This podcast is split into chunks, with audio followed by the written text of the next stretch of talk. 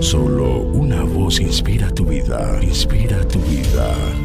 Una voz de los cielos, con el pastor Juan Carlos Mayorga. Bienvenidos. Si permanecéis en mí y mis palabras permanecen en vosotros, pedid todo lo que queréis y os será hecho. Juan 15:7. Nuestra oración debe ser efectiva. La presencia, el poder y los medios incalculables de Dios están a nuestra disposición en el nombre de Jesús de Nazaret. Con todo, el nombre de Cristo no es un sortilegio que empleamos para obtener lo que anhelamos. Es necesario orar conforme a la voluntad de Dios, la cual hallamos en su palabra. Como vimos según Juan, dijo Cristo, si permanecéis en mí y mis palabras permanecen en vosotros, pedid todo lo que queréis y os será hecho.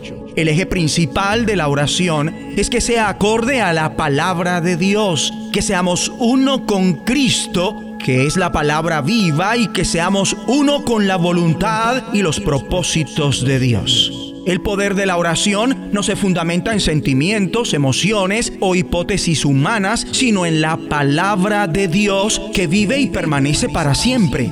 Su palabra es garante de que la oración será respondida. Dios le está solicitando, amigo y amiga, que traiga a Él su palabra para interceder, abogar por los derechos del pacto. No oramos a nuestro Padre Celestial en ignorancia, sino como participantes, colaboradores de sus propósitos. Orar es unificar fuerzas con Dios el Padre enfocando el interés hacia sus promesas, porque todas las promesas de Dios son en Él sí y en Él amén, por medio de nosotros, para la gloria de Dios. Y como todas las promesas que ha hecho Dios son sí en Cristo, y por medio de Cristo respondemos amén para la gloria de Dios, entonces apropiarse de las promesas de Dios es otro principio grande en cuanto a nuestra autoridad y poder en la oración. Mi amable oyente, ¿sabes que las oraciones de Jesús de Nazaret eran efectivas?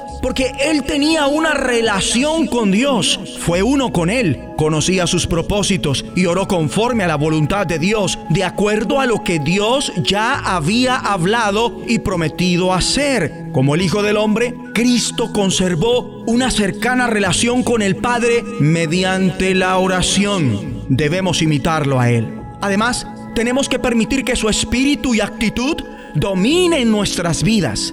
La actitud de ustedes debe ser como la de Cristo Jesús. Debemos andar en el nuevo pacto que Dios nos ha proporcionado en Cristo, el cual nos restablece a la unidad del corazón y la voluntad de Dios, como está escrito. Pero este es el pacto que haré con la casa de Israel después de aquellos días, dice Jehová. Daré mi ley en su mente y la escribiré en su corazón, y yo seré a ellos por Dios, y ellos me serán por pueblo. Vamos a orar. Dios Padre, pedimos que todo nuestro ser sea influenciado por el Espíritu de Cristo y su actitud.